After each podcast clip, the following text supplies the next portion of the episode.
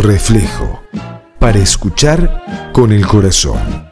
60 minutos de música, reflexiones, relatos, enseñanzas, historias. Para escuchar, pensar, compartir. Una invitación del alma para aliviar la cuarentena. Son las que Martín para luchar en San Lorenzo. El clarín, el tridente sonó y la voz del raquete a la carga ordenó. Hola, ¿cómo están? Bienvenidos. Un nuevo reflejo nos convoca. Y en esta oportunidad vamos a hablar de los héroes. Los héroes de nuestra historia, de nuestra vida. ¿Qué les parece? Los invito a compartir los 60 minutos de este nuevo reflejo.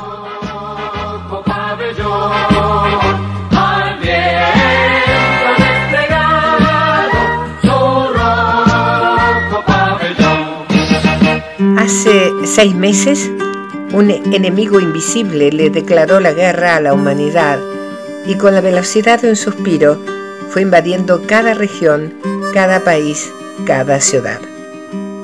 Los ejércitos del mundo quedaron desorientados.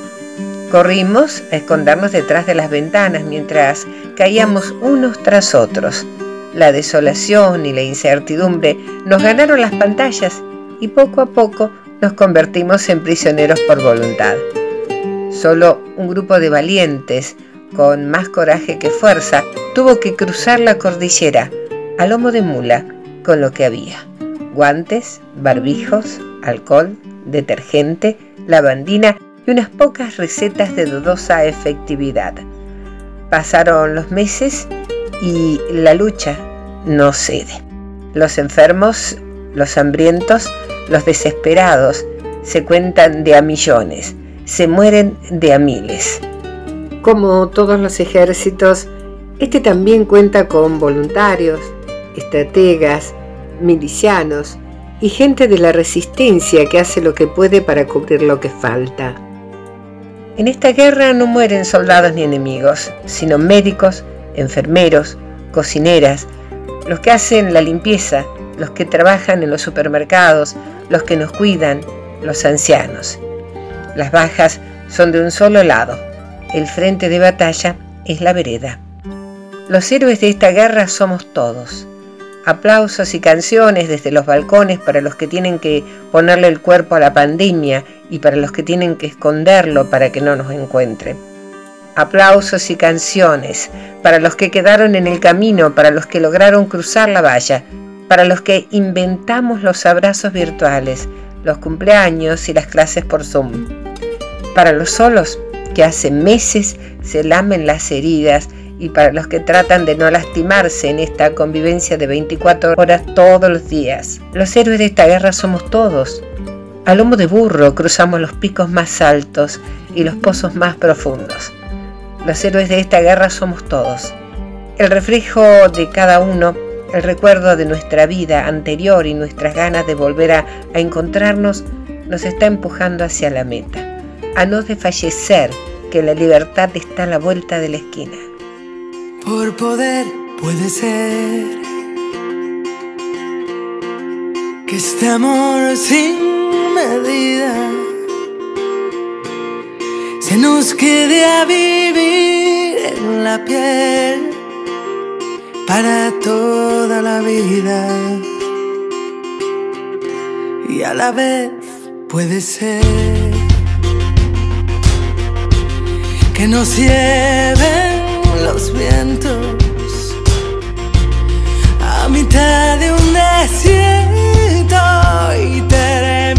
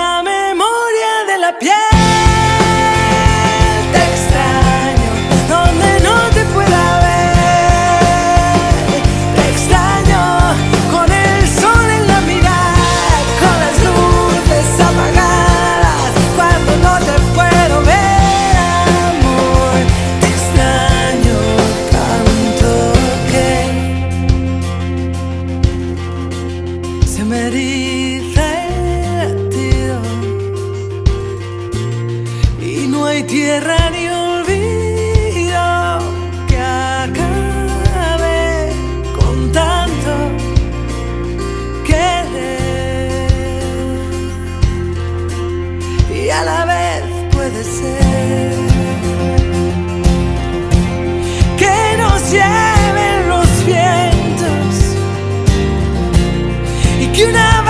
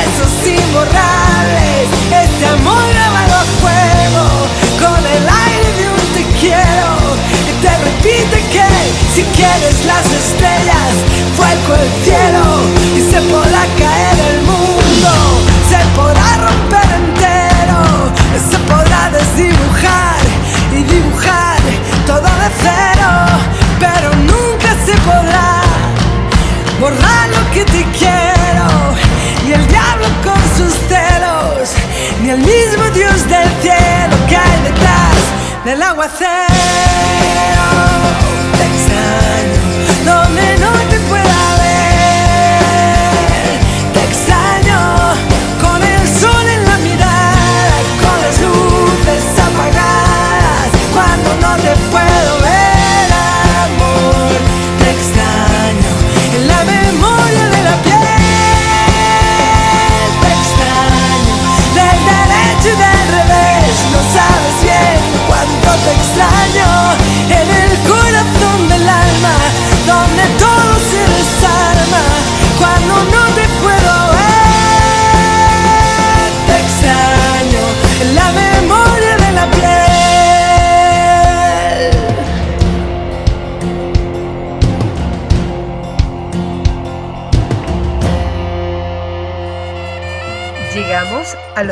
En la provincia de Buenos Aires. La psicoanalista Marta Girard nos invita a reflexionar. Los héroes. Los héroes son aquellas personalidades que uno necesita que sean héroes. Y yo creo que el primer eh, héroe o la primera heroína son nuestros padres. Indudable esto. Aun cuando después no podamos recordar esas cuestiones heroicas que los hicieron poner en ese pedestal del cual lo bajamos en la adolescencia, pero seguramente que después el olvido también, el olvido propio de la adolescencia, hace que uno no se acuerde de esas cosas que uno esgrimía de chico y que hacían que mamá fuese la mejor y la más linda y la más inteligente y papá fuese el hombre más ocurrente, el más atractivo, el que más sabe. Ellos son nuestros héroes. Después, por supuesto, los héroes, eh, como todo héroe, se van cayendo, porque tiene que ser así. Se van cayendo, llega la adolescencia y uno empieza a darse cuenta que el otro no es perfecto, que no hay héroes de, hierro, de acero, porque si fuese así sería como muy solitario, serían estatuas. Si yo me remito a la antropología, en algunas tribus primitivas, los niños solían ver también a los adultos como seres superiores. Y entonces en las fiestas de algunas tribus, los adultos portaban unas máscaras y los chicos los veían atrás de esas máscaras, o sea, no les veían la cara descubierta. Cuando los chicos llegaban a la adolescencia, en tribus de Samoa, por ejemplo, los adultos, en una escena de marcar el paso a la adolescencia, se sacaban delante de los chicos que ya pasaban a ser candidatos a adolescentes, se sacaban las máscaras y aparecía la cara auténtica de los padres. Y ahí los chicos veían quiénes eran los que estaban detrás de las máscaras. Bueno, creo que el héroe es esto. Es lo que alguien muy chiquito necesita para poder sentirse fuerte, valiente, útil, divertido en un mundo que es difícil, que es complicado, que es hostil. Cuando uno ya crece, ya desarrolla las habilidades suficientes como para convivir con la vulnerabilidad. Entonces el heroísmo queda atrás. A veces eh, pasa que con el transcurso de la vida uno necesita encontrar en aquella gente que quieren, aquellos amigos o conocidos, esas personas a las que uno ya no necesita que sean perfectos, sino que ya sabe que son perfectos y que como son están perfectamente para apoyarnos en aquellas cosas que necesitamos, cuando estamos decaídos, cuando no nos sentimos bien. Y después, bueno, habrá momentos en que uno tiene que pedir ayuda porque no basta con idealizar las situaciones, sino que a veces uno tiene que modificar algunas cuestiones y generalmente son cosas deudas del pasado.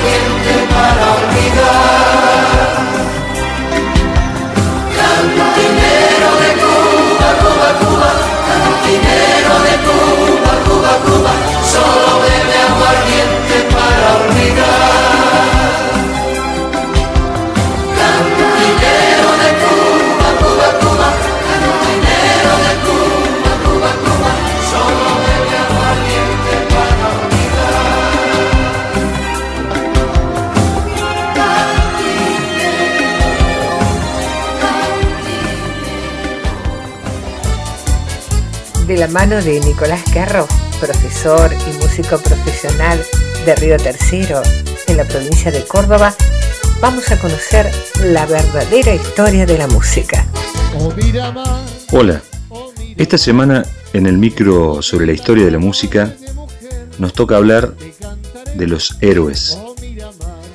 Y yo voy a mencionar a mi eh, gran héroe desde, desde que nací, yo creo. Y voy a hablar de mi viejo. Mi primer y mi único gran héroe. ¿Me acompañas? Cuando me acerco a tu rambla, en noches de Miramar, yo busco una estrella en tus aguas. Despierto me pongo a soñar. Qué grande la Marcito. Mi barca velera te busca en noches de Miramar. Vuelve a con tu encanto de sirena y una noche luna llena me di mi amor, lloré. Enrique Nicolás Querro. Mi viejo que lleva casi 50 años con la música, con la misma pasión con la cual yo creo empezó y cada vez más. Nos inculcó desde chico a mí y a mis hermanos, yo soy el primero, llevándome a los nueve días de haber nacido a un baile de cuarteto, me imprimió desde ese momento el amor y la pasión por este arte maravilloso que amo con toda mi alma, que es la música. Mi viejo que nos llevaba a sus ensayos con sus orquestas, diferentes orquestas que él ha ido dejando su sello, su voz, su carisma, su simpatía, y nosotros aprendiendo de todo eso que veíamos cuando éramos chicos como un juego, Jugábamos a la orquesta imitándolo a mi viejo, nuestro héroe, que junto con mi mamá siempre nos apoyaron y siempre nos inculcaron el amor por la música. Así fueron pasando los años y él siempre con, con su apoyo vino el primer instrumento que fue un acordeón a piano, con mi hermano con tan solo siete añitos, ocho yo y él nos llevamos 14 meses, así que 14 meses menos empezamos a estudiar música, a estudiar acordeón y piano y mi papá siempre firme, llevándonos, apoyándonos, tarareándonos canciones para que pudiéramos ir sacando de, de oído, como se dice en la jerga musical. Pero siempre ahí firme, anotándonos en cuanto concurso de canto, canta niño, si lo sabe cante, con el recordadísimo Roberto Galán, en el cual tuvimos la oportunidad de participar con mi hermano Enrique y, haber llegado a la final eh, y haber ganado. Mi viejo siempre, siempre estuvo ahí, siempre apoyándonos y siempre está. Eh, cuando yo tenía 11 años, eh, o un poco menos, empezó a llevarme a las peñas donde él era convocado como locutor, animador, y ahí empezó a mostrarme su hijo mayor, con mucho orgullo de padre, con mis primeros acordes en el teclado. Y así fue pasando el tiempo y, y bueno, ya vino la primera orquestita donde él era el cantor. Eh, ahí empecé a hacer mis primeras armas como pianista y Dos añitos después formamos el popular y conocido en esta zona dúo musical con el cual llevamos 31 años ininterrumpidos juntos, compartiendo muchísimas fiestas familiares, casamientos, cumpleaños de 15, bodas de oro, bodas de plata, innumerables fiestas, bailes de campo, innumerables fiestas, innumerables anécdotas y mi héroe, héroe, mi viejo, siempre ahí.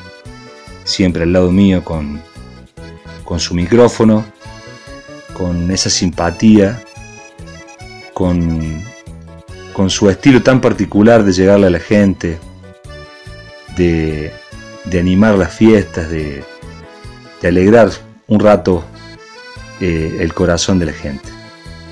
Nosotros dos sumado a alguno de mis hermanos en algún momento, pero mi héroe es siempre ahí, al lado mío, mi viejo. relegando un poco también su carrera, porque con mis hermanos armamos un grupo de folclore hace 24 años y él se corrió un poco como un gesto de, de humildad y grandeza que lo caracteriza, porque nos apoya en todo, desde cebarnos mate en los ensayos hasta acompañarnos con sus anécdotas y sus cuentos en los viajes. Así que este programa y este micro se lo quiero dedicar a mi, a mi héroe, que es mi viejo, y que me ha hecho amar tanto esta profesión y este, y este arte, que es la música. Así que me despido hasta el próximo micro y hasta la próxima. Amor, amor.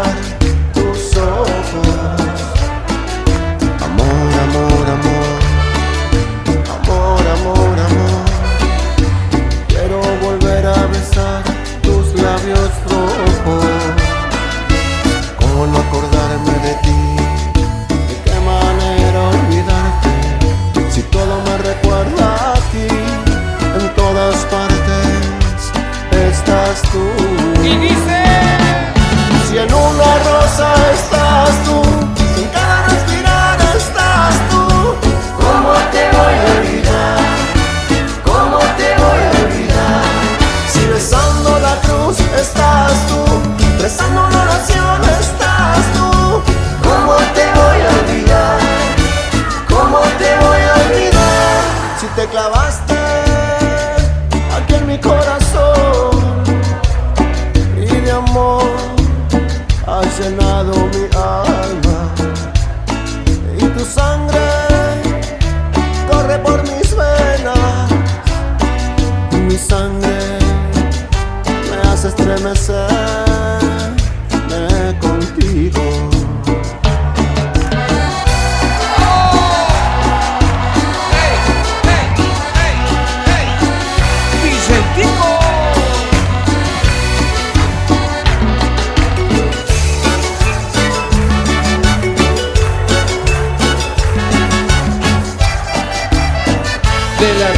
Argentina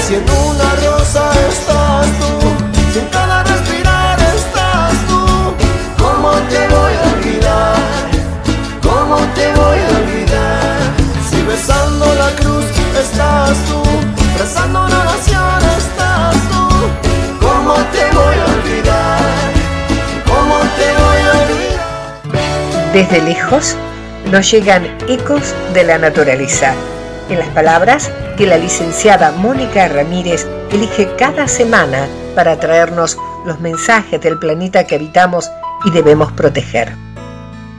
Hola gente linda, ¿cómo están? La humanidad está acabando el planeta y cuando hablamos de humanidad estamos hablando de nosotros mismos. Miles de millones de árboles que talamos, tiramos basura. Somos indolentes con la cadena de generación de agua. No cuidamos las llanuras, que son la fuente de generación de agua, porque la economía está por encima de los recursos vitales. Tenemos terrenos aptos para la agricultura, subutilizados en ganadería. Explotamos recursos naturales, maltratando la tierra y dejándola árida. Matamos especies enteras y ni nos enteramos. Privilegiamos lo decorativo y banal por encima de lo ambiental y esencial. El petróleo por encima de las energías limpias. O la minería por encima del agua. En fin, estamos acabando con nuestro planeta. Eso suena catastrófico y apocalíptico. Pero por fortuna hay muchas personas que se están preocupando por estabilizar o revertir los daños que le hacemos todos los días a nuestra madre naturaleza.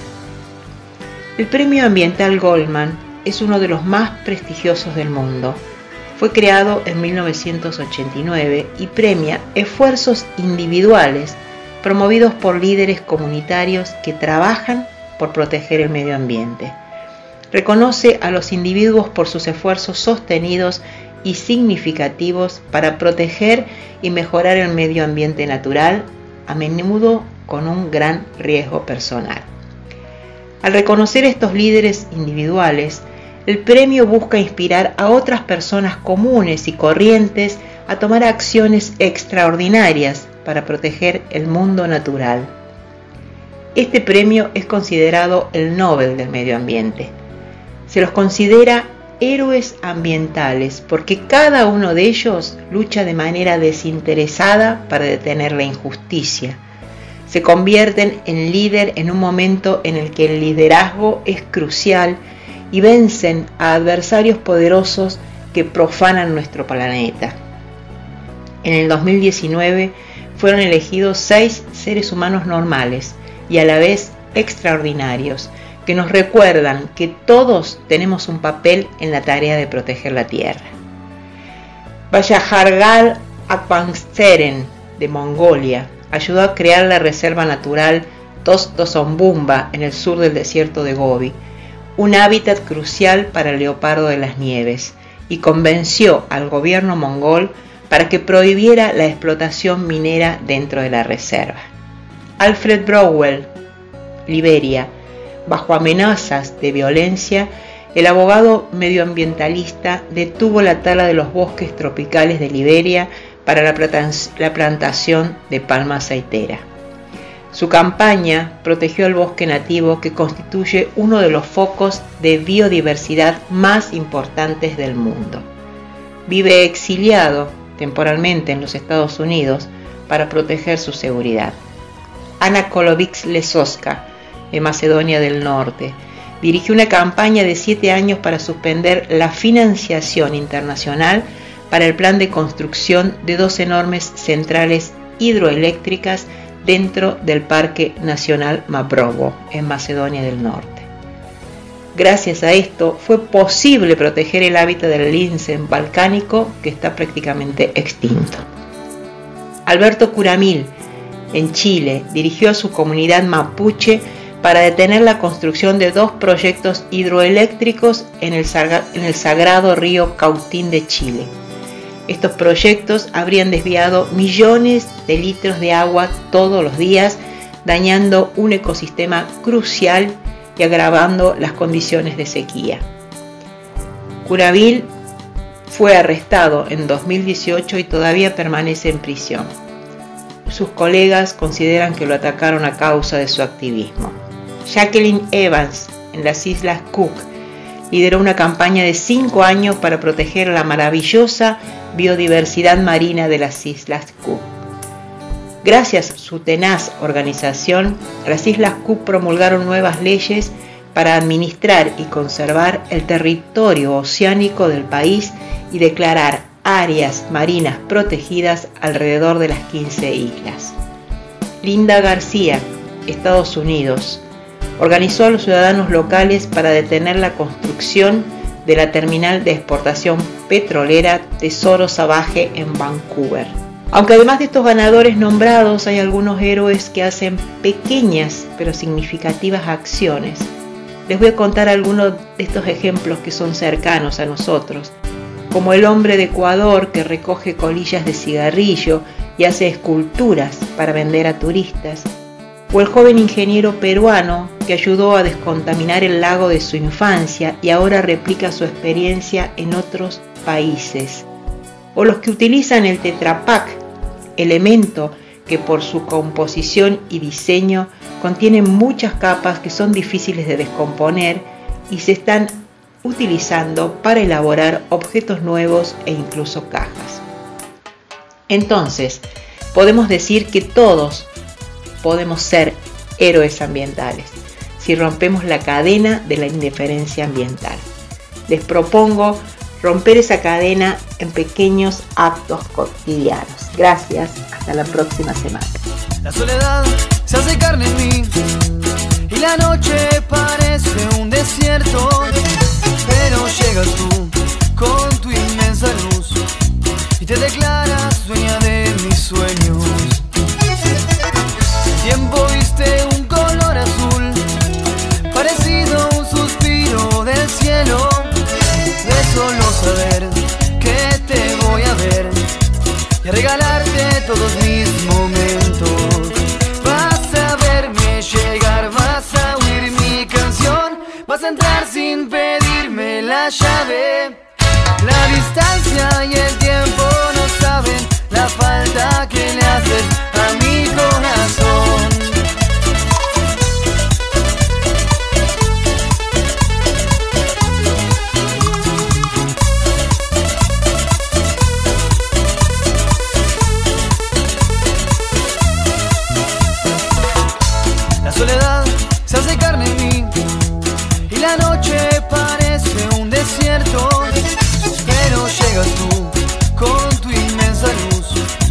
Te declaras dueña de mis sueños. Tiempo viste un color azul, parecido a un suspiro del cielo, de solo saber que te voy a ver y a regalarte todos mis momentos. Vas a verme llegar, vas a oír mi canción, vas a entrar sin pedirme la llave. Y el tiempo no saben la falta que le haces a mi corazón. Porque puedo callar mis palabras, escucharte en el viento hablar.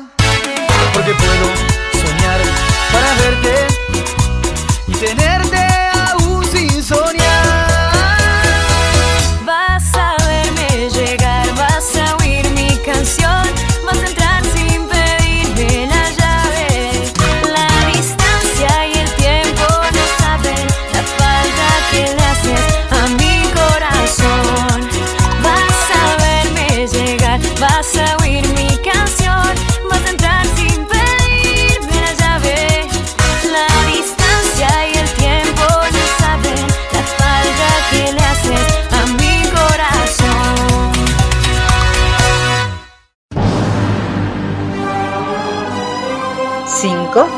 6, 7, 8.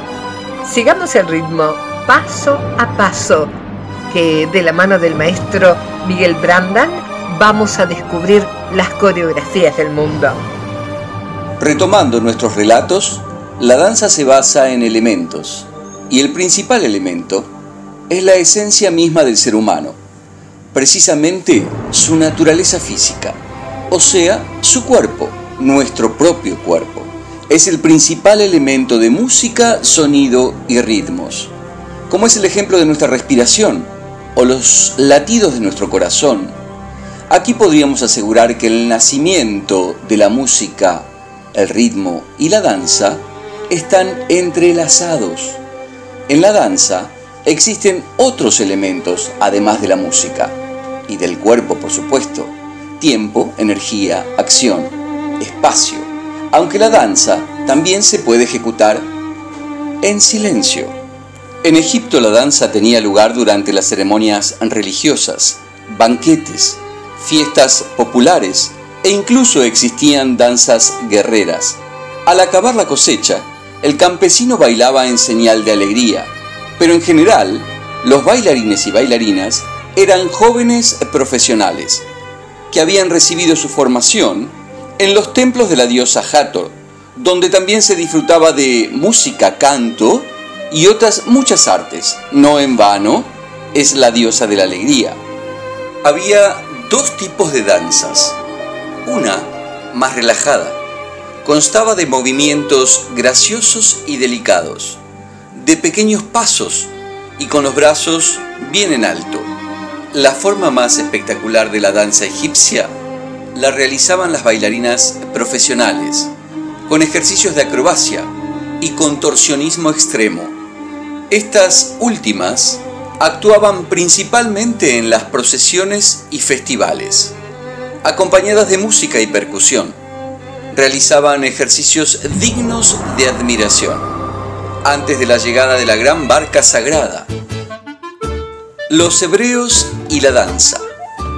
La Biblia menciona la música, la danza y la poesía, siendo tres disciplinas íntimamente relacionadas y que se usaban en el culto como demostración de júbilo y para honrar al Creador. En época del rey David, la música y la danza, atlética y libre, estuvieron a cargo de los religiosos. La danza fue excluida, pero persistieron en las ceremonias, la música y los himnos. Los pioneros en reconocer el arte de la danza fueron los griegos. En su tragedia griega le rendían culto a Dionisio, dios de la fertilidad y el vino, con su musa Terpsicor, junto con la poesía, música y danza y su función de comunicación social, elementos indispensables para la tragedia griega. En su mitología, los griegos realizaban rituales o catarsis y con ello relacionaban al hombre con los dioses. Así como existieron las artes escénicas griegas, también las romanas. En la antigua Roma, la danza pierde importancia, valor religioso y social, ya que era inconveniente para los hombres el poder danzar. Si bien para enfrentarse a batallas y o guerras, era común el ritual de la danza entre hombres antes de un enfrentamiento con el enemigo.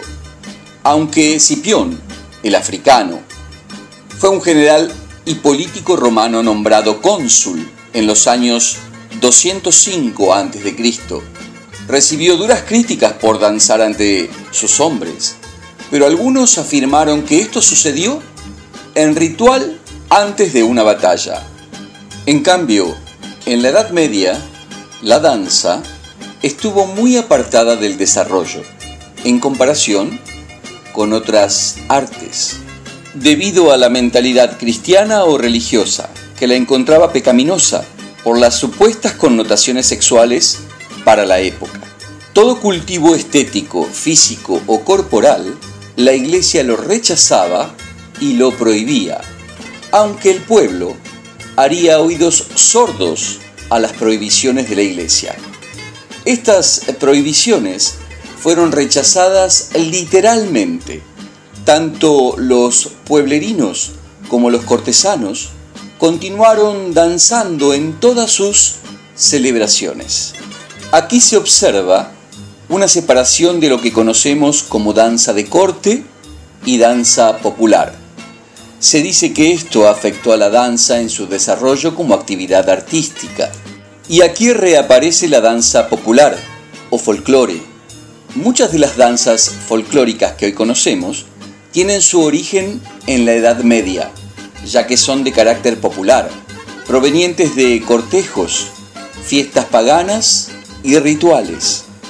Como mencionamos anteriormente, se danzaba antes de una guerra, antes de una batalla o antes del trabajo. La iglesia solo permitía danzar la danza de la muerte.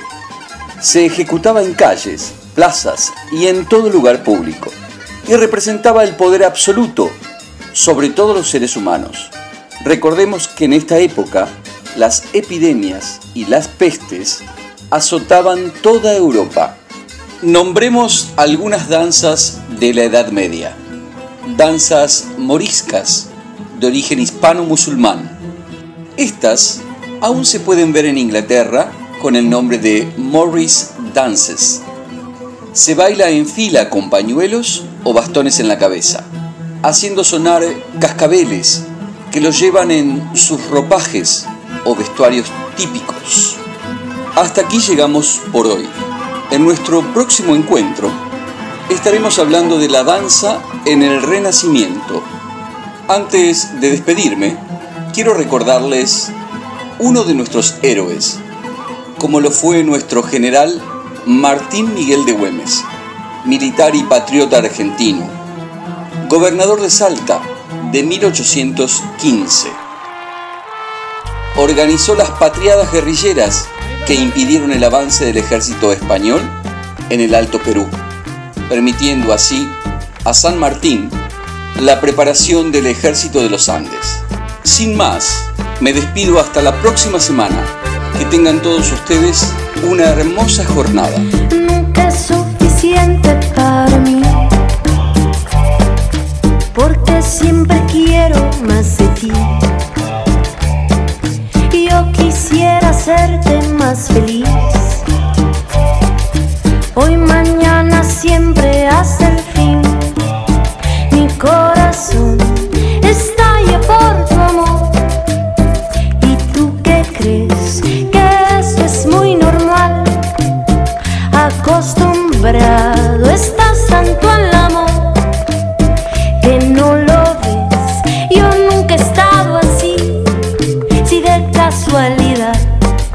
me ves llorando un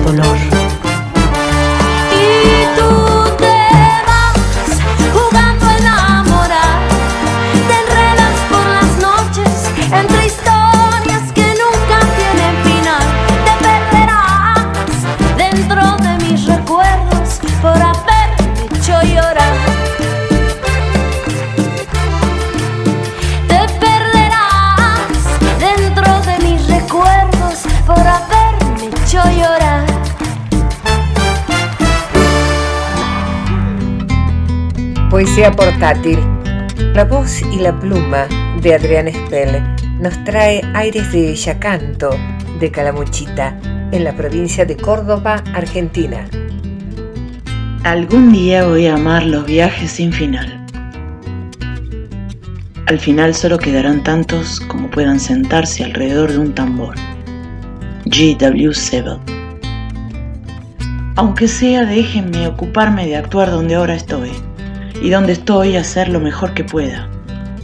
Déjenme creer que la vida está muy bien hecha, que nací para hilvanar los diseños tan perfectos transcurridos bajo el eco lejano de las voces familiares, que un rechinamiento de chapa, vidrio y hierro mutiló ese instante cualquiera, y que la sangre entremezclada del asfalto salpique la corteza del árbol que sin sabia masa encefálica no supo sanar en pie, que pueda atravesar lo podrido del decorado que nos toca y el cemento de ciudades que tratan de olvidar los montes de yuyos sabios bajo las veredas, y recorra después las colas en las farmacias y el aire viciado de tabaco y contraindicaciones tomadas a la ligera, que entre en una escuela perpetradora de verdades incuestionables, y amueblada con sonrisas a medias, bajo tapabocas que se quitan solo para tragar el bocado nuestro prefabricado, como un beso que los unos a los otros olvidamos cómo darnos, en el teatro de máscaras y tragedias,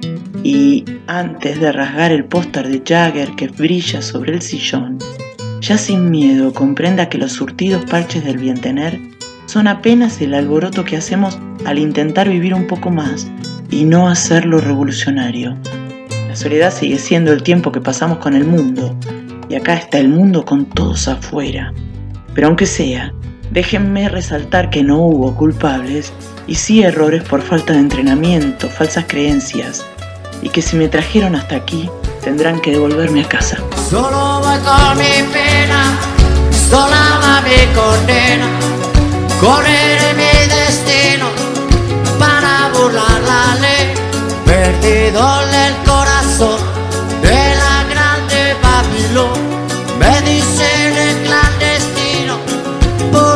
llevar papel, pa' una ciudad del norte yo me fui a trabajar, mi vida la dejé entre Ceuta y Gibraltar.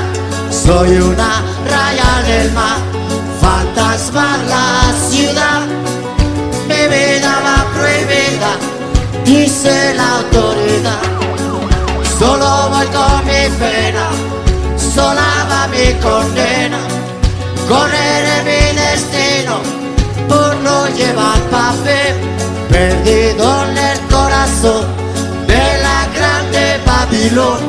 Me dicen el clandestino, yo soy el quebrale, malonero, clandestina, peruano, clandestino, boliviano, clandestino, marihuana,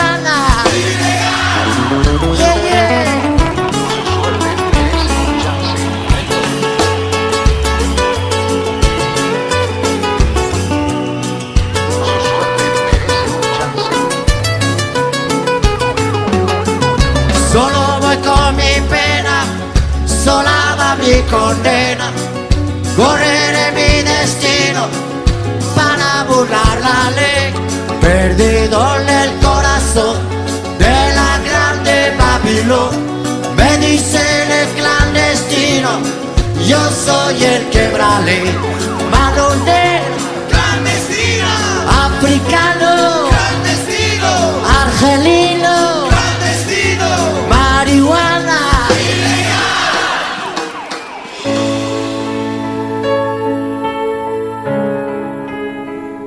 Nos trasladamos a Capital Federal. Nos encontramos con Miguel Ángel Ferrante. En cada reflejo nos acerca curiosidades de la vida y de la historia. Hola amigos, bienvenidos a este nuevo encuentro donde cumpliéndose un nuevo aniversario de la muerte del general José de San Martín, héroe de nuestra independencia, vamos a sintetizar un poquito en su nombre aquellos que como él realizaron hazañas extraordinarias, con mucho valor, capaces de combatir y triunfar por encima de sus limitaciones históricas y personales y hasta sin imaginarlo como les contaré en un ratito. Y lógicamente cuando hablamos de héroes, los hay en cada etapa de la vida, de la escrita y la propia, quizás arrancando en nuestra niñez con nuestros héroes de historietas, que nos acompañaron durante largo tiempo hasta que empezamos a conocer a los otros. Los que en cada ámbito que se desempeñaron o desempeña dejaron huella, y acá la lista es infinita. Investigadores, escritores, profesionales de la medicina, militares, científicos, deportistas, músicos, aquellos dedicados al arte en general, un largo etcétera. Y entre tanta amplitud, creo no equivocarme al pensar que la mayoría de nosotros, y sin temor a la subjetividad, sentimos admiración por uno o muchos de ellos. En enero de 1817, siendo ya héroe, San Martín cruzó las montañas de los Andes para finalmente liberar de los realistas a la hermana República de Chile. Y 155 años después, en octubre de 1972, sin mulas ni caballos, un grupo de estudiantes uruguayos se embarcaron en un avión de la Fuerza Aérea Oriental para atravesar también los Andes, pero simplemente para jugar un partido de rugby en Chile. Nada heroico, sino simplemente una estudiantina. Eran alumnos de un colegio católico que cantaban y reían cuando un violento temblor y una explosión cambió sus vidas en un segundo. El avión se estrelló contra un pico de roca y hielo, se deslizó centenares de metros como por un tobogán y detuvo su carrera en una inhóspita planicie blanca que sería su hogar junto con los restos del avión en los siguientes 72 días y sus noches, donde el brutal frío nocturno, el silencio infinito, el dolor de haber perdido amigos y familiares que los acompañaban en el viaje, las perpetuas oraciones a Dios, las tormentas y cada atroz vuelta de tuerca fueron minando sus fuertes cuerpos de rugby hasta convertirlos en flacos fantasmas. Y ellos sin conflictos eligieron a un líder natural que se llama Fernando Parrado, que un día junto a su amigo Roberto Canesa, sintiéndose que todos morirían, tomaron la decisión de escalar más de 6.000 metros sobre el nivel del mar para ir aclimatándose porque Parrado había decidido salir de allí cuando escuchó por radio que los equipos de recate habían abandonado su búsqueda. Vio el guion de lo que iba a pasar y por supuesto no le gustó, un grupo de chicos abandonados en medio de las montañas sin que nadie los busque, la situación era pésima. Contó Parrado que se quería ir, pero había que esperar el verano para salir, porque no tenían equipo, no tenían nada. Lo único era el pedacito de avión. No mucho antes de la Navidad jugaron la última carta. Parrado y su compañero Canesa treparon por la montaña hacia Chile con la esperanza de encontrar a otro ser humano que percibiera sus tristes figuras y sus señas finales, derrotero que lograron luego de recorrer 80 kilómetros durante 10 días para pedir ayuda, procediéndose luego al rescate de los compañeros que quedaron en el avión.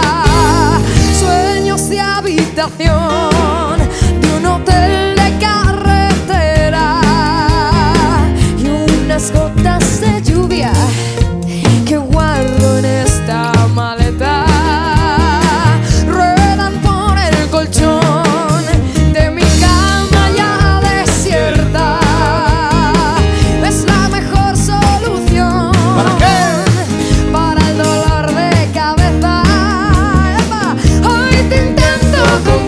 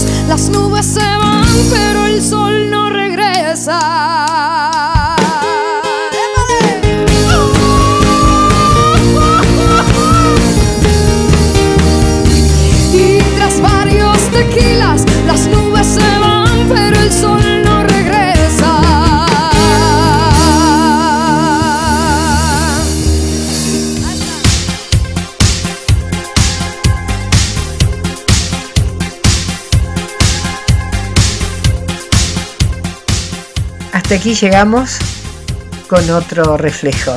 La invitación es para la próxima semana en este horario, por este mismo dial, por esta sintonía, para que usted pueda disfrutar de muy buena música y comentarios.